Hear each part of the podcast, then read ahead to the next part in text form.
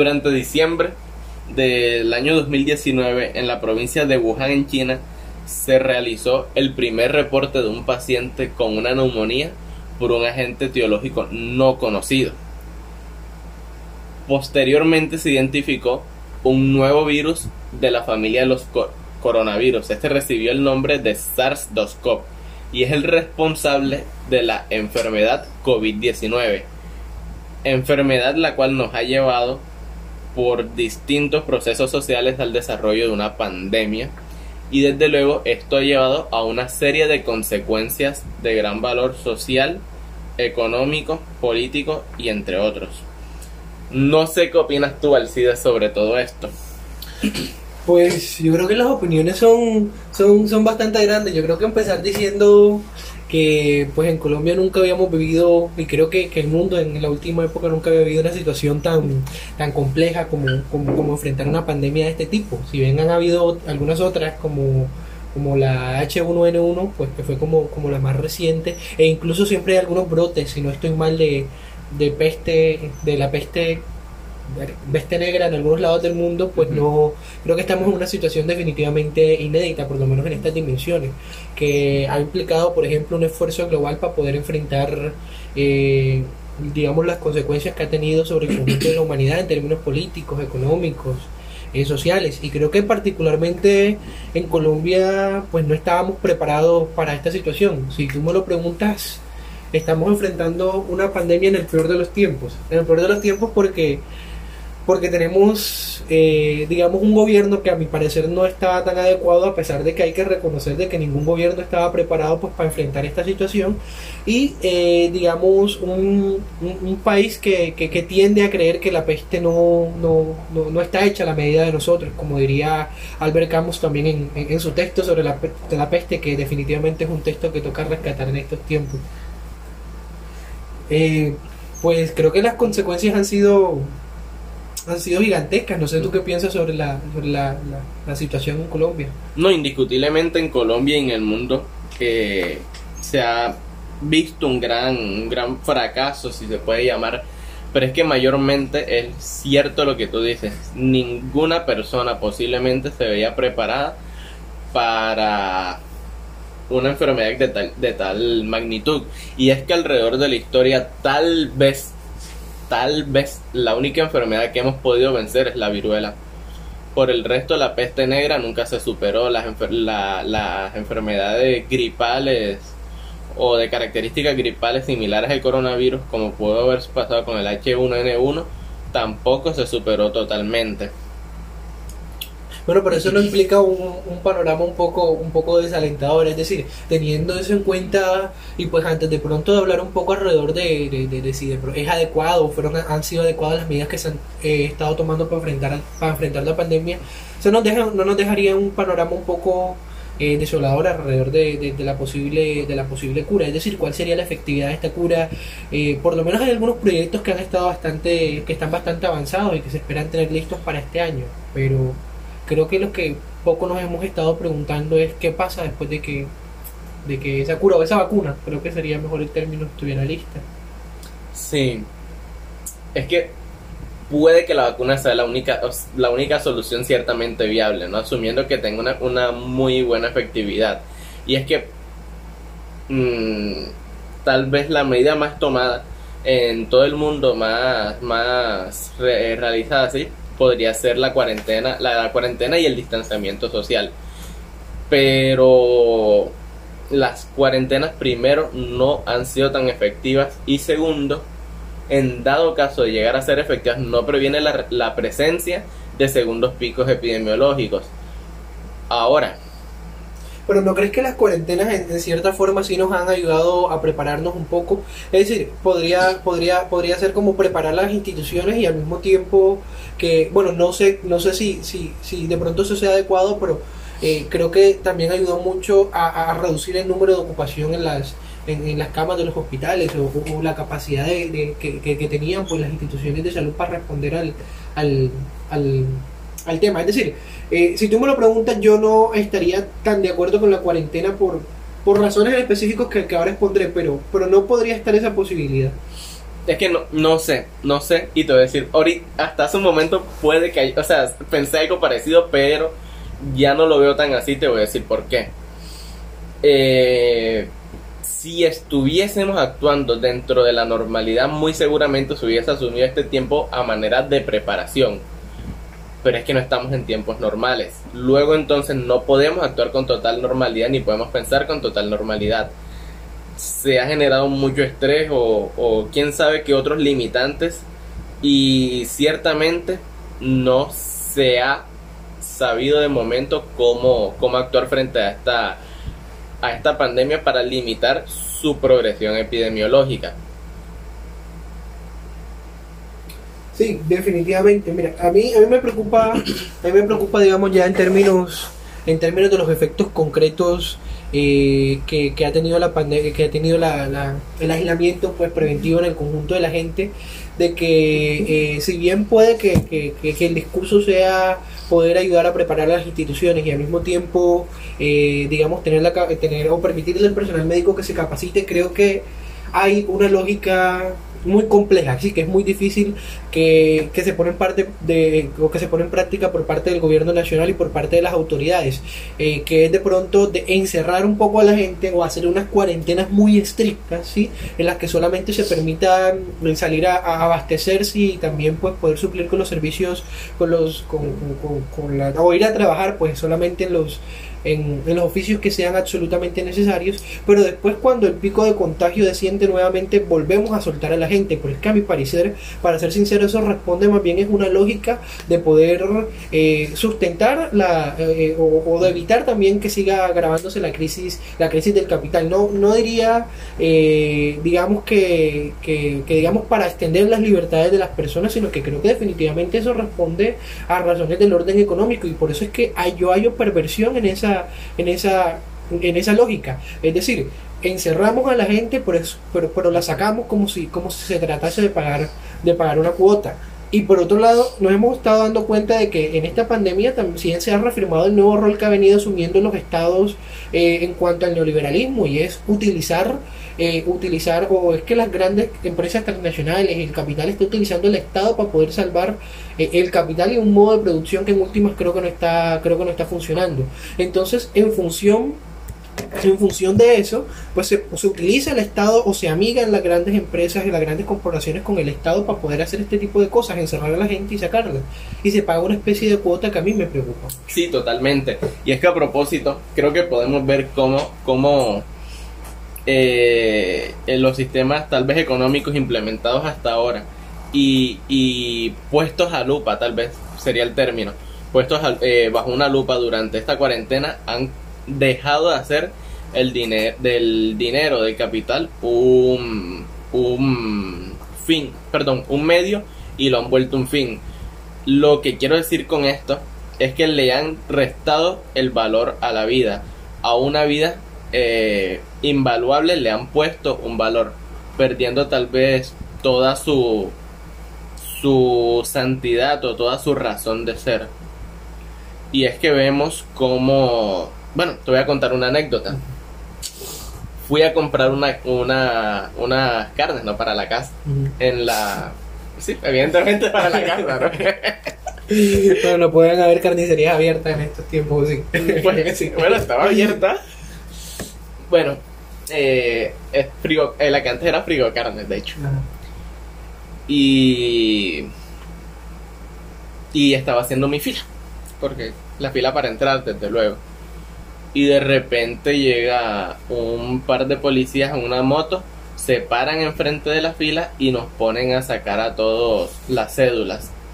Una señora añosa, ella es una viejita, mejor dicho, posiblemente se equivocó de día, posiblemente en su día de salida no tenía con qué suplir su necesidad de, eh, de comida, alimenticio, quién sabe cuál habrá sido su situación, estaba en la fila, el policía al ver que su cédula no coincidía con su pico, con el pico y cédula de ese día, le dijo que le iba a poner un comparendo, la viejita al acercarse, el policía la empujó.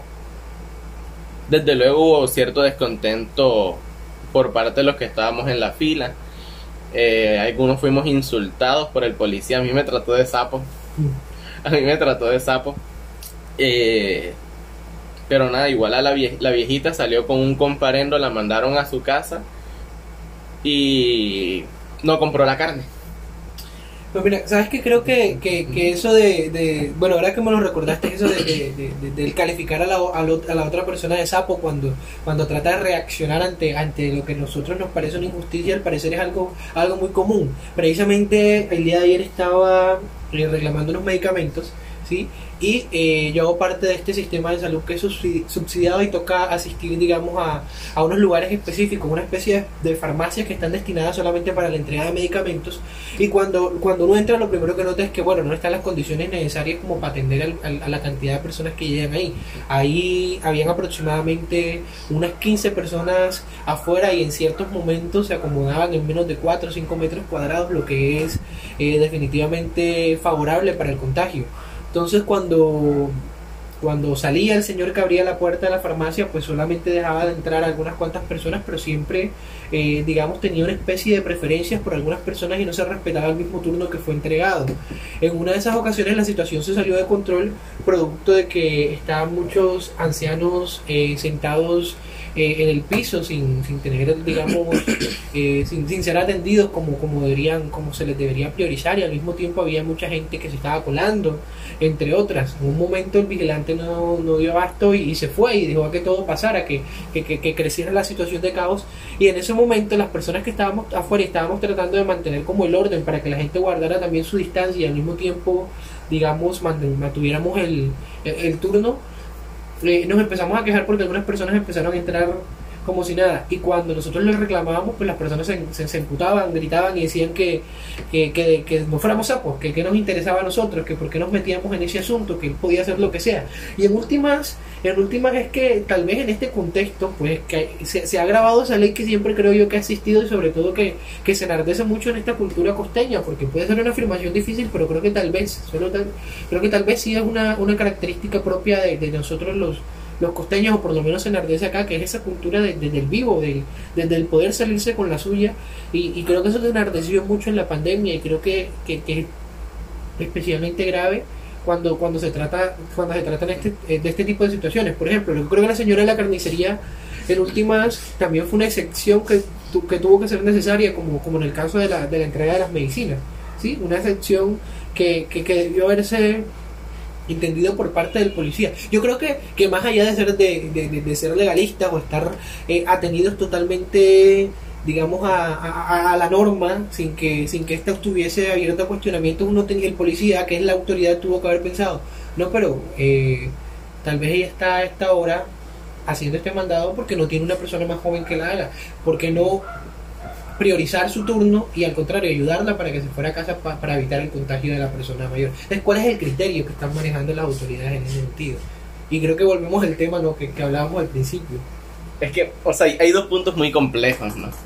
Lo primero es que indiscutiblemente la, la actitud, digamos, agreste de el policía en mi caso o en el tuyo las personas que estaban haciendo fila va muy, muy ligado a la cultura.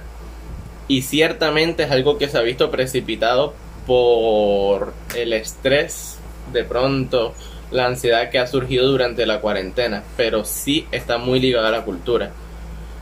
Y, eh, lo segundo, lo segundo es que de cara a lo del policía, bueno, sonará feo y no sé si me equivoco con esto, pero es que muchas veces da la impresión que la función de los policías, en vez de proteger al pueblo, es preservar un una especie de, status quo donde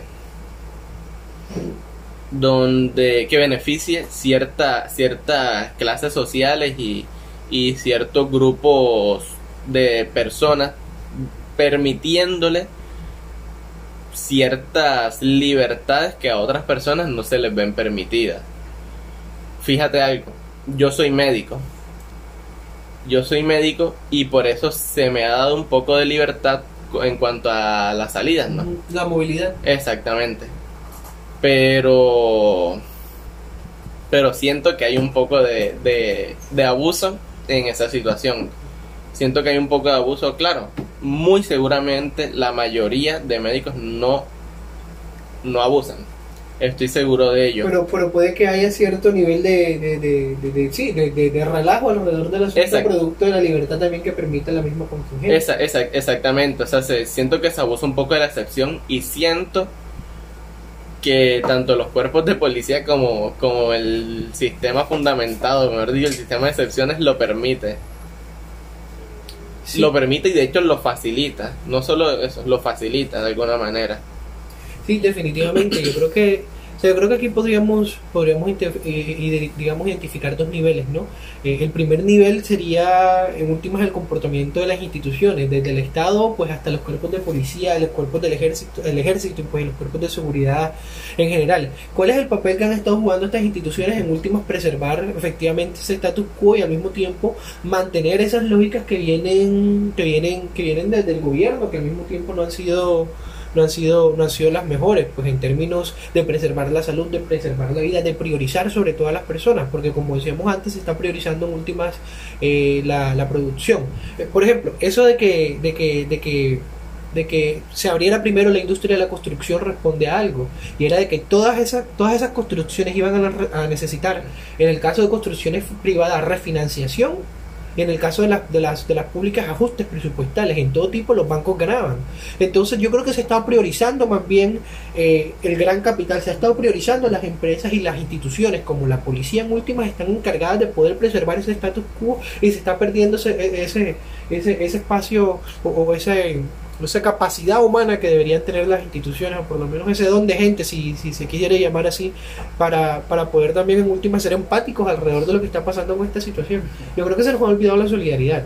Y yo creo que ese es el segundo nivel. Si un nivel son las instituciones, el segundo nivel son, son los comportamientos del orden individual, que yo creo que son que son, que son terribles, son, son nefastos a veces y en otras ocasiones se ha demostrado de que efectivamente la solidaridad ha primado. Pero ¿cómo calificar? Es decir, ¿cómo, ¿cuál va a ser el criterio efectivamente para poder determinar qué gente está actuando bien o qué gente no está actuando bien? O, o- o de- o con base a qué se mueve la gente, en qué se basa la gente para, para poder actuar en ciertas situaciones. Yo creo que es una yo creo que, que tendría que responderlo eso la sociología, la, la Sí. psicología y otro tipo de, de ciencia. Pero es que eh, es complejo. Es que de buenas a primeras nadie, nadie, nadie es bueno para sí mismo. Y no te puedo decir quién, quién, si existe un criterio para decir quién se está portando bien o quién no lo está haciendo, pero eh, tal vez la aproximación más, más cercana eh, fue planteada por Aristóteles en la en la ética nicomaquiana, ¿sí? Es así, nicomaquiana. Bueno, no, no sé si el término es nicomaquiana, pero me- creo que estoy casi seguro que sí. Eh, Aristóteles más o menos planteaba que la virtud se, la virtud se encuentra entre, entre dos defectos. La virtud se encuentra entre dos defectos. Sí, entre los excesos y las carencias. Suple las carencias y controla los excesos y allí vas a encontrar a la virtud, ¿no? Asimismo, asimismo, no puedo, no, no puedo decirte, repito, no puedo decirte que una persona se está comportando bien o se está comportando mal y menos en este tiempo, ¿no? Siendo que no existe una manera eh, numérica o exacta que confirme que confirme ello. Pero sí me lleva a pensar, siguiendo este orden de idea de la, de la, de la ética nicomaquiana, que el portarse bien no implica quedarse encerrado en la casa cual cual pajarito que sacan la jaula que sacan la jaula por la ventana para que para que agarre sol ni tampoco aquel que sencillamente se escapó de la jaula Sí, claro, definitivamente. o sea ti- tiene que existir una especie de punto medio entre ambos entre ambos. ahí vemos bueno de eh, o sea, ahorita te decía que no, no no sabía si había una manera de portarse bien en este momento pero es que ciertamente sí la hay y es el distanciami- distanciamiento social no tengo que estar encerrado en mi casa para mantener una distancia de 1.5 1.5 a 2 metros de ti no tengo que estar encerrado en la casa para evitar darme abrazos con las personas y hay puntos muy muy muy Específicos. Sí, muy específicos, como muy categóricos, donde seguramente se rompería, pero hay el distanciamiento social.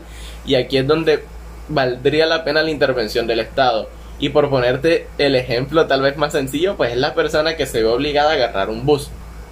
Si tú vas en un bus, es muy difícil que si está lleno, muy difícil, no es imposible que si el bus esté lleno, guardes una distancia de 1.5 metros de, de, las otras personas. Sí, claro, y, y, y, eso, y eso sobre todo es imposible Sí, yo me atrevería a decir imposible con los sistemas de transporte que nosotros actualmente tenemos en, en, en, pues en las ciudades de, de, Colombia, no solo, no, solo, no solo aquí en Barranquilla.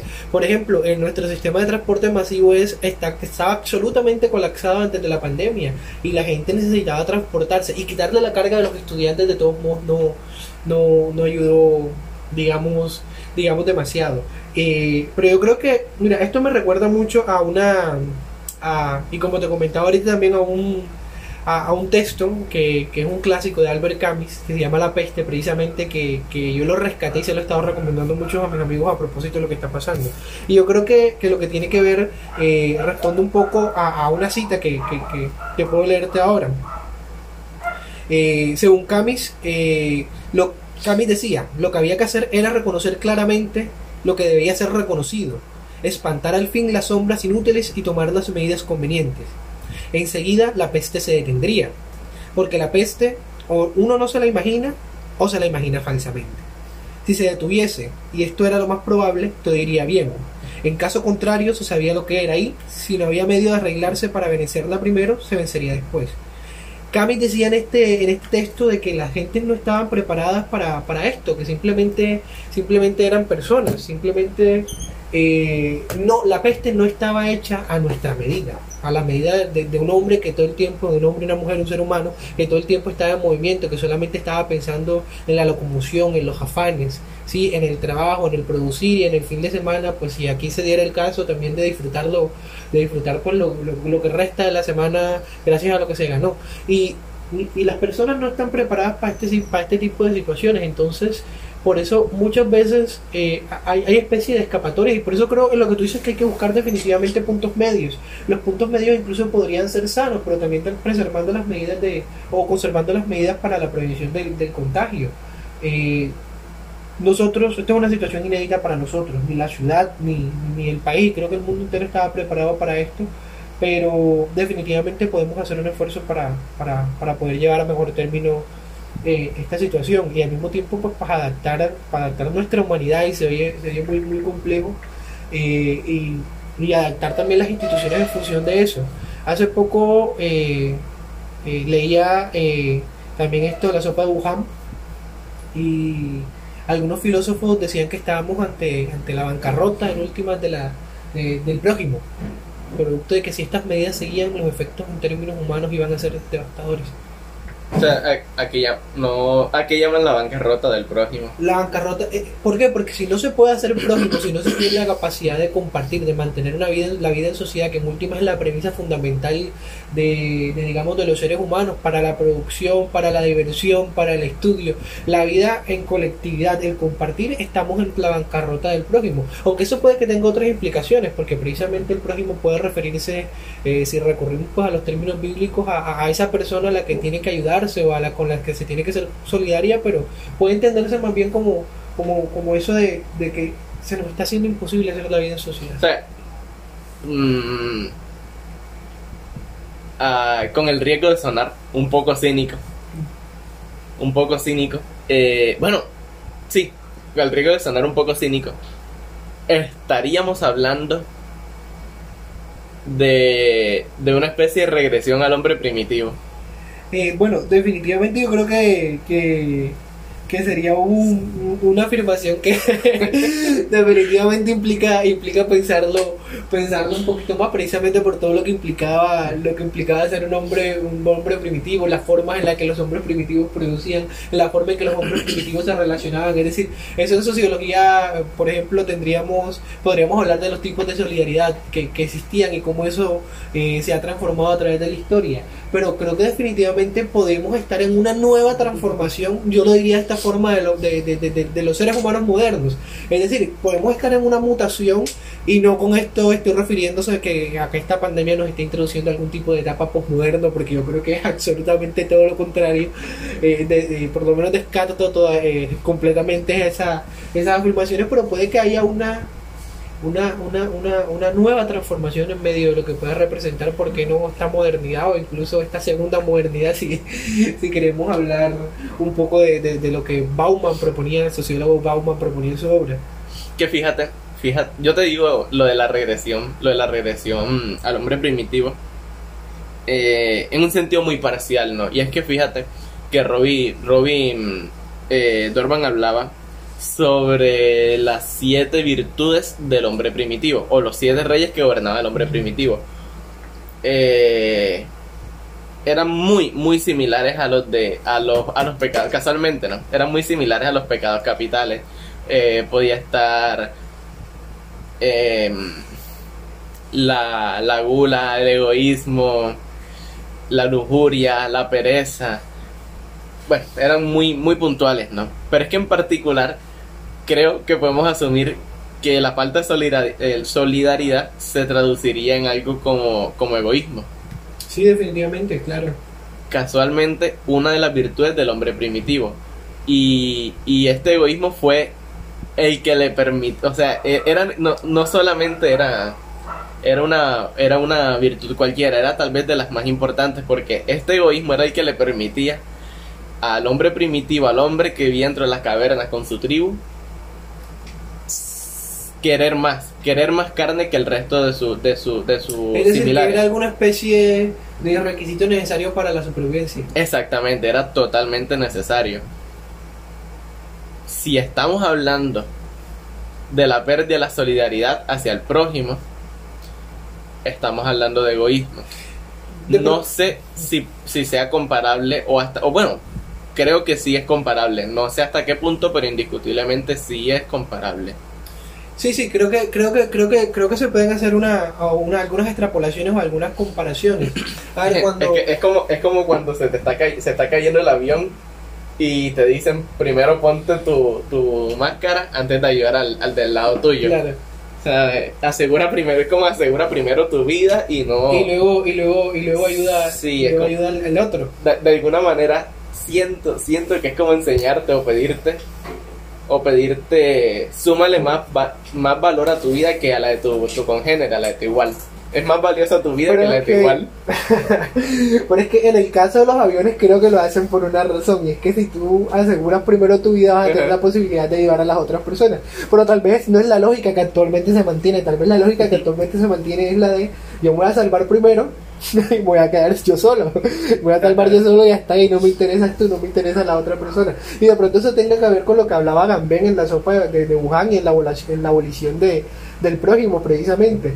Y, y nada, creo que creo que a pesar de eso pu- puede que eso puede que, sea- que eso sea posible. Pues yo, yo personalmente no me atrevería a afirmar de que de que esté reinando de que esté reinando de pronto la eh, el egoísmo. No me lo atrevería a afirmar, pero creo que mucho de eso puede sí puede estar floreciendo, puede ser, estar floreciendo pues en los seres humanos y creo que que, que a pesar de que los seres humanos en estos momentos eh, hem- hemos limitado nuestra conexión, digamos, a, a, a- lo digital, a lo a, la pantalla de nuestros celulares, a la pantalla de nuestros computadores, eh, pues buscan en algunas ocasiones poder ayudar a las demás personas.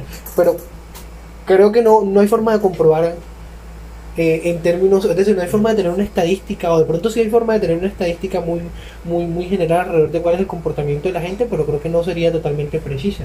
Y bueno, creo que para eso nos queda la filosofía un poco para pensar qué, qué, qué, qué efectos ha tenido un poquito Sí, de esto, ¿no? hay que aprovechar la, la cuarentena para hacer un renacer filosófico, replantearnos ciertos puntos, ¿no? Venga, ahora te estaba diciendo algo bien, bien importante, y es que, y es que tal vez el desarrollo actual de, la, de las relaciones gira alrededor de las redes sociales. Casualmente, Robin Dunbar, durante su, su tesis de las virtudes del hombre primitivo, él sustentaba que eran necesarias porque te permitían hacer parte de tu tribu. Y, y en ese momento, cuando el hombre vivía en las cavernas las tribus eran de aproximadamente 150 personas. Pero es que estos 150 no es un número mágico.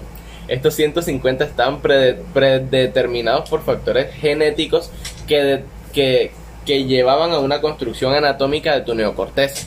Neocorteza que es idéntica anatómicamente a la del hombre eh, posmodernista, al hombre, al hombre de ahora, del ya, al, a mí. Al hombre moderno diría. Sí, exacto, exacto. bueno, que no me gusta la posmodernidad, pero está bien. Bueno. Entonces.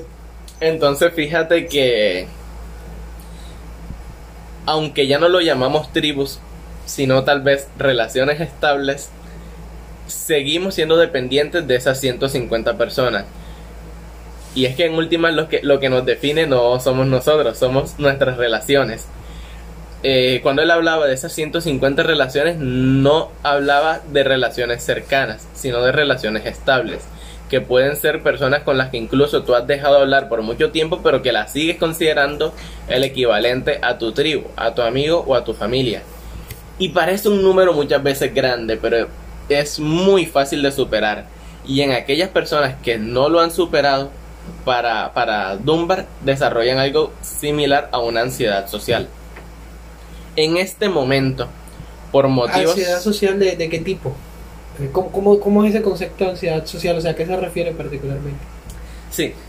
Eh, indiscutiblemente, la ansiedad es una cuestión muy similar al temor el temor que nos hace huir o defendernos. La ansiedad es el temor hacia algo totalmente intangible, hacia algo de lo cual no podemos huir porque no existe manera ni nos podemos defender. Claro, entiendo. Asimismo, eh, esta especie de ansiedad social al no poder sostener nuestras, nuestras 150 relaciones que nos exige que nos existe nos exige nuestro instinto que nos exige nuestra neocorteza cerebral nos produce la necesidad de dos cosas. Uno fortalecer ya las relaciones existentes. De ahí podemos ver que muchas familias se han reunido tal vez. Podemos ver el hecho y es que es un meme en este momento pero tiene muchos o sea tiene mucho sentido eh, no sé si lo has visto de, de estilo consideras un héroe o consideras un dios aquella persona que no ha llamado a su ex durante la cuarentena. sí, definitivamente. Bueno, justamente a eso, a eso, a eso me refiero con el rehacer o sí, al reconstruir ciertas relaciones sociales que ya estaban rotas. Sí, yo creo que definitivamente esto ha sido la ocasión la ocasión para eso. Y es que por eso digo que tal vez sí, si esté brotando la, solidaridad. Las personas están tratando en últimas de, de, poder hacer esas conexiones bajo unas condiciones que, pueden resultarnos incluso para nosotros antinaturales. Es decir, e, e, esas condiciones que no te permiten darle a la, otro, a la otra persona un abrazo o, hablarlo desde lejos. A mí me ha pasado algo muy curioso con una amiga, ¿sí?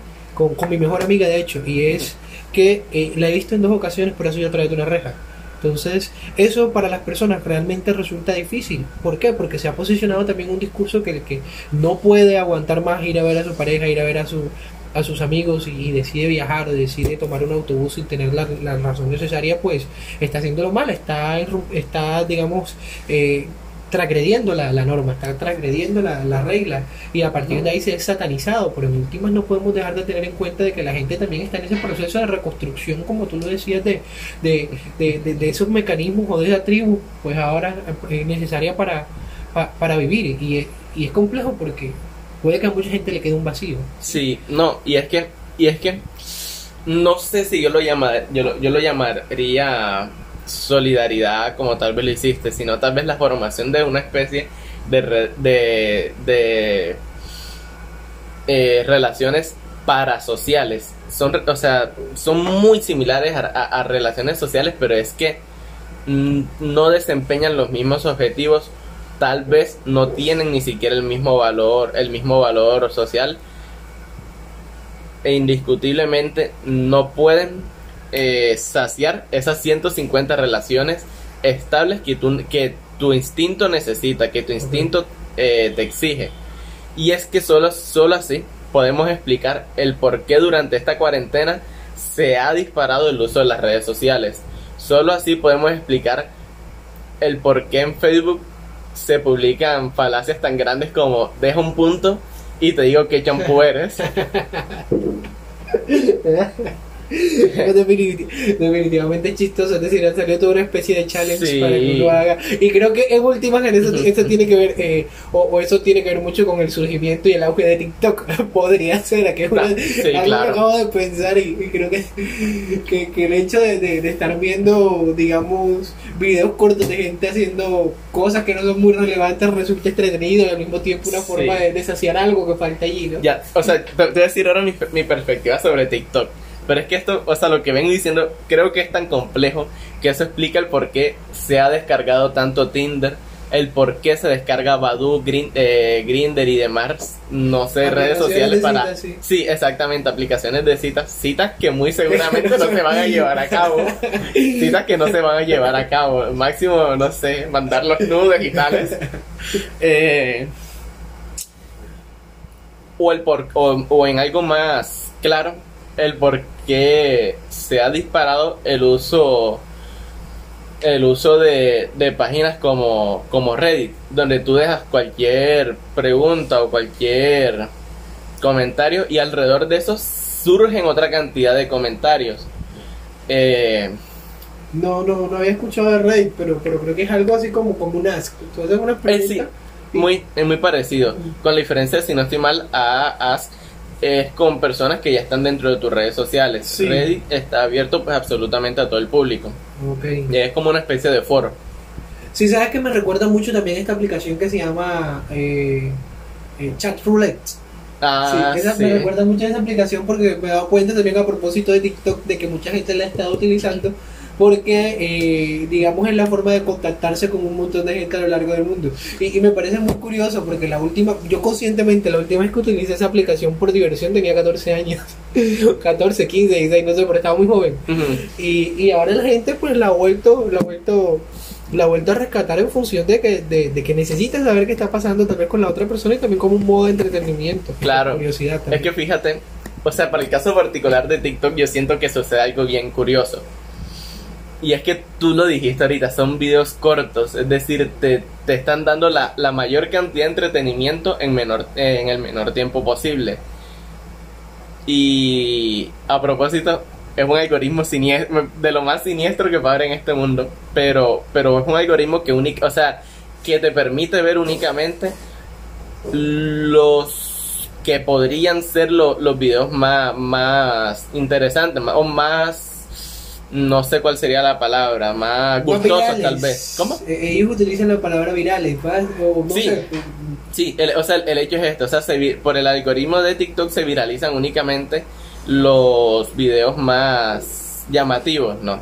No, o sea, te sonará. Sí, y hay una especie de, de, competencia alrededor de, alrededor de eso. No sé si eso tiene algún tipo de, de, generar algún tipo de beneficio económico a la gente que crea contenido en los TikTokers. No sé si eso genera dinero porque en YouTube en algún momento monetizaba, no sé ahora TikTok, pero creo que hay una competencia por eso, ¿no? En particular TikTok, eh, tengo entendido que no monetiza. Lo que quiero decirte con el particular caso de TikTok es que es una especie de manera de escapar de nuestra soledad y es y, su formato es tan adictivo que simplemente, o sea, ya no, no, solamente te ayuda a escapar del silencio de tu soledad, sino sino que te, o sea, te esconde de la misma.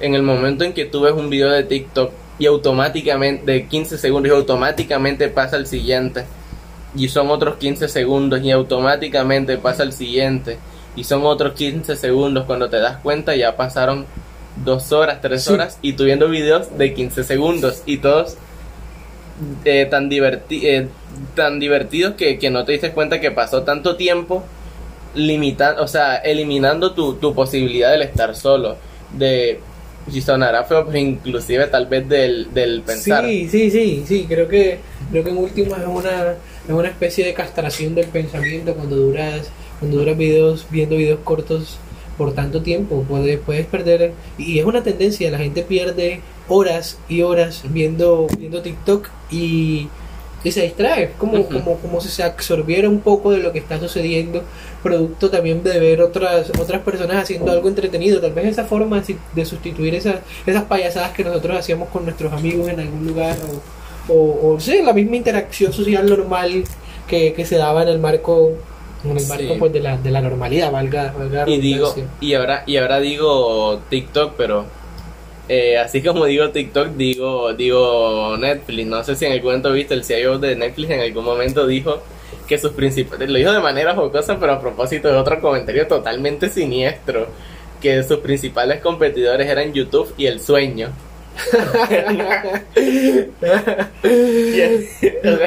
Te- te aísla totalmente de una reali- de la realidad.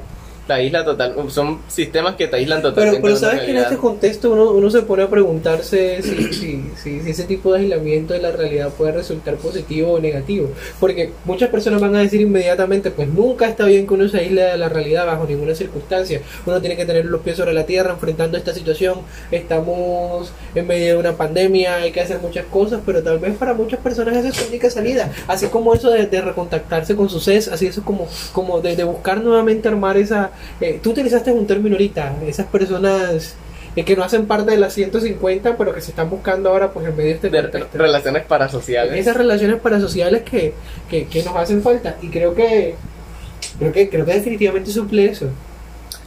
Es que indiscutible, puede que sí lo supla, pero es que no sé si en realidad sea lo más sano. Sí, Eh, es ahí la cuestión, ¿es sano no, no, no, no, no es sano hacerlo? Esa es una pregunta que, su- que, Sí. que surge. A propósito, y, abro un paréntesis, si este tipo de actividades limitan nuestro, nuestros eh, pensamientos, y es que, o sea, a un subparéntesis, es que los grandes pensamientos surgen en el momento en que estás haciendo nada, o sea, los grandes pensamientos surgen cuando estás en una fila de carros, cuando te estás bañando, cuando estás tal vez haciendo ejercicio, y esos pensamientos los estás eliminando, cambiándolos por videos de TikTok, cambiándolos por música, cambiándolos por una película en Netflix. Y aquí cierro ese primer paréntesis y, y continúo con eh, este subparéntesis y continúo con el paréntesis original. Puede ser incluso una, o sea, dentro de todas las consecuencias graves que está produciendo la cuarentena, indiscutiblemente el insomnio. Y es que eh, para Carl Sagan, el insomnio es la venganza de las ideas que no fueron, que no fueron pensadas durante el día. O sea, es Qué que- interesante, ¿no? sí. No sabía eso, si lo dice Carl Sagan seguramente tiene mucha razón. Sí, totalmente. No, no, no es por caer una falacia de Tony Men, pero sí. Entonces, o sea, es como una, una, una invitación a, a no mires TikTok y, y, y piensa pendejadas un rato. Sí, Bueno. creo, creo que definitivamente sí. Yo creo que, que hace falta, falta, falta hacer ese ejercicio, ese ejercicio de, de, de dedicarse a tirarse a pensar nada, aunque tal vez a, a mucha gente le ayuda su proceso creativo el distraerse en, en, en, en algunas cosas, pero, ah, pero creo que la mayoría de las personas no. Y sí, pero puede que haya una, una castración precisamente del pensamiento y de lo que de, de lo que se puede obviar producto de estar pendiente de un contenido pues que en última resulta hasta repetitivo, que eso es lo curioso. Sí, eso es lo que a mí me parece poderosamente curioso, lo repetitivo que es, porque incluso los videos que TikTok viralizan son eh, con las canciones parecidas, haciendo los mismos pases de baile. Es decir, no hay algo que, que de pronto cree tendencia. Es decir, la tendencia en realidad no tiene que ver con algo absolutamente novedoso, sino con hacer algo que es usual, pero me atrevería a decir que estéticamente mejor. Sí, Sí, porque yo creo que la estética es- juega mucho ahí. Y es que, o, o sea, ahora que lo dices, es que fíjate que demoras dos horas viendo videos de TikTok. Bueno, claro, a propósito, hablamos de TikTok por poner un ejemplo, pero, pero es válido para cualquier otra, a cualquier otra actividad. Me ves en. Facebook o en Instagram, Sí, exactamente. Eh, fíjate que tú duras dos horas viendo TikTok y de las dos horas únicamente recuerdas 15 segundos del video que más te gustó de todos los videos iguales. Definitivamente os olvidó que te causó el, que el video que te causó gracia y lo mandaste a WhatsApp para que el resto de la gente el resto de la gente lo viera. Definitivamente creo que es así. Pero sabes que creo que a pesar de eso no eh, a pesar de que tienes toda la razón, no no creo pues que se debería satanizar totalmente el uso del TikTok precisamente y todas estas redes sociales porque precisamente puede representar un escape para muchas personas que no tienen otra forma de buscarlo. Sí, Sí. Fíjate que hay hace ya un tiempo, eh, un par de meses tal vez, empecé a ver mucho en Instagram, en Facebook, una imagen que decía, si durante este tiempo de cuarentena no aprendiste un idioma nuevo, no leíste un nuevo libro, no hiciste un curso, no tenía falta de tiempo, tenía falta de disciplina. Y me parece, o sea, me parece algo muy, muy complejo decir eso. y es que, fíjate que, bueno, de allí salieron muchos otros comentarios, entre esos uno que me parece muy cierto, pero de alguna manera un comentario muy, muy peligroso, ¿no? Y es que eh, esto no es una competencia, esto no es una competencia de ver quién aprende más o quién aprende menos durante este tiempo. Nadie nos ha dicho que nos teníamos que dedicar a aprender otro idioma o seguir con la misma lógica de la productividad y de la eficiencia en un tiempo que precisamente puede representar otra cosa, ¿sí? Sí, y es que como dijimos ahorita, eh, no estamos en un tiempo normal, así que no podemos actuar con total normalidad. Pero Uy, pero es que de todas maneras tampoco, o sea, no, no, quisiera tampoco, y es lo que pienso que es un pensamiento un poco peligroso, el, el normalizar a tal punto el ocio de no hacer nada durante todo un día, de dedicarle todo un día, o sea, sacrificar tu día, tu, tu, tu, tu tiempo de existencia a ver videos de TikTok, a crear relaciones y aquí es donde veo que no sea sano la creación de relaciones parasociales. Al brindar esfuerzo, al brindar tu tiempo a una relación que en realidad no, que en realidad no lo es. Sí, creo que creo que me acabas de acordar una película Hair, no sé si alguna vez te la has visto. No, no la vi. Sí, y fue digamos un, un hombre que se enamora pues de, de una máquina, de una inteligencia artificial y bueno, no es lo mismo, definitivamente. Creo que el algoritmo de TikTok no tiene nada que ver todavía con una inteligencia artificial súper avanzada, pero puede ser una especie de seducción también a, a, a, nuestras mentes, también producto de una situación en específico. Y creo que, creo que podríamos llegar a esa conclusión que llegan eh, muchas de las conversaciones en la calle, en un bar o entre amigos. Tal vez hay que buscar puntos medios. Tal vez hay que buscar puntos medios, ¿sí? Puntos, eh, no, no, no, castrar el pensamiento, no castrar la posibilidad de que surjan algunas nuevas ideas, pero al mismo tiempo no rechazar pues el, el ocio y cualquier otra actividad que pueda representar un escape en un, en un momento en un momento tan difícil y tan complejo en el que definitivamente no puedes ver no puedes ver a, muchos de, tus amigos. Y, y mira hay, hay relaciones. Me parece muy curioso yo tengo muchas de esas relaciones. De hecho la mayoría de mis relaciones con eh, amistosas pues son de esa forma. Hay relaciones que simplemente no funcionan en la virtualidad, funcionan en la presencialidad.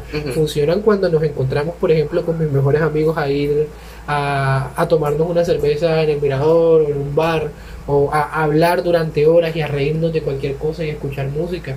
Tengo, tengo un recuerdo particularmente con mis amigos que no, que no se me va a olvidar nunca. La última vez que pudimos salir, de hecho, todos juntos eh, fuimos, antes de ir a comer, fuimos, fuimos al mirador a ver el atardecer. Y estábamos haciendo una competencia alrededor de quién adivinaba en cuántos segundos, en cuántos segundos demoraba el sol en esconderse, esconderse totalmente. Y ahora que uno está encerrado se da cuenta de lo valioso que son esos, que son esos momentos y uno empieza a hacer una especie de flashback, ¿sí?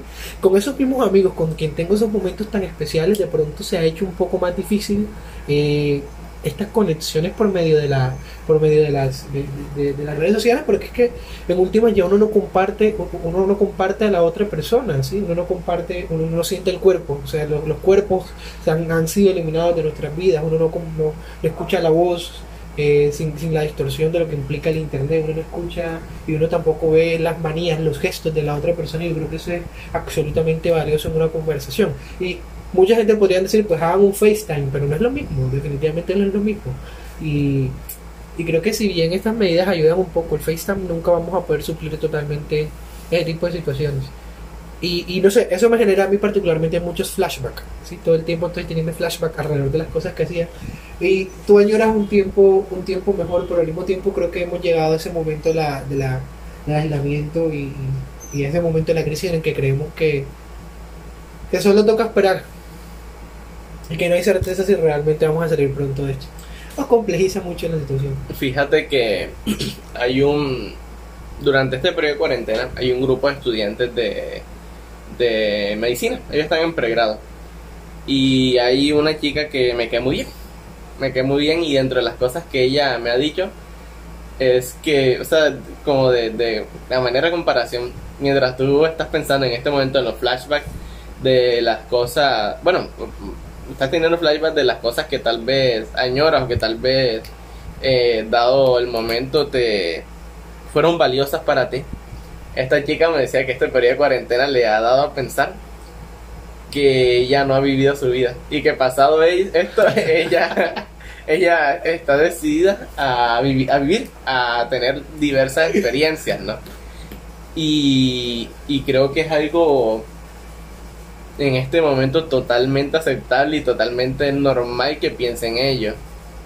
Es como que, bueno, no sé a ciencia cierta ya cómo llevaba su vida, no sé qué actividades solía hacer, no sé qué actividades ha hecho, pero pero es como que la libertad que ya tenía, en dado caso que haya sido poca, ha sido todavía más restringida.